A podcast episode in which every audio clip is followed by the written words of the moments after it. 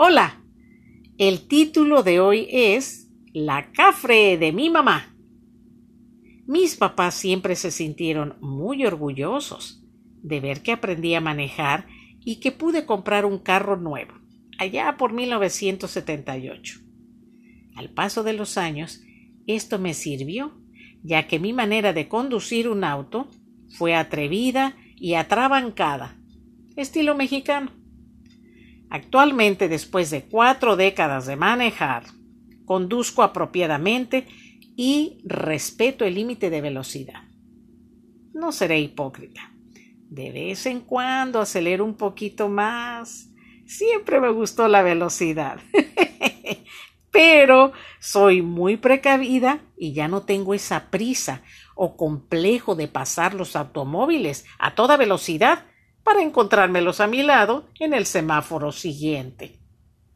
Todo esto que mencioné viene a colación por mi linda mamá, que como conductora fue fatal. Ella tenía una teoría. Decía que si un chofer de un taxi podía manejar, ¿por qué ella no? Bueno, se compró un Volkswagen del año 60.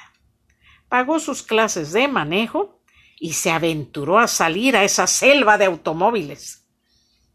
Mi mami era muy nerviosa e insegura.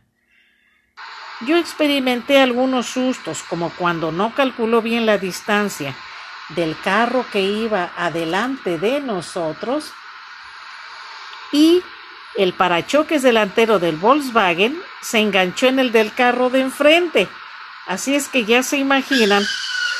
Bueno, aparte del golpe, nos arrastró literalmente por un par de kilómetros, hasta que mi mamá tocó el claxon tímidamente, tratando de llamar la atención del chofer que iba delante de ella.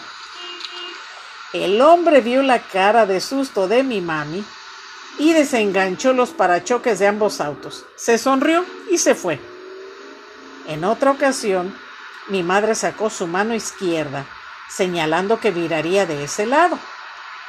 Pero desgraciadamente y sin querer, no se fijó que venía muy cerca de ella un agente de tránsito en una motocicleta y mi mamá le dio una cachetada. Asustada por el grito de la gente, mi mami se detuvo, pidió disculpas y el oficial, al ver los grandes y asustados ojos de mi madre, solo la amonestó y nos fuimos. Un día yo iba con ella, pero en esa intersección se puso repentinamente la luz amarilla. Mi mamá no sabía qué hacer, si pasarla o detenerse, y me gritó ¿Qué hago? Le respondí No sé. Solo tenía ocho años. Creo que se pasó esa luz. Al poco tiempo me enteré que se había dado por vencida y vendió el carrito. No manejó nunca más, lo cual me alegró mucho.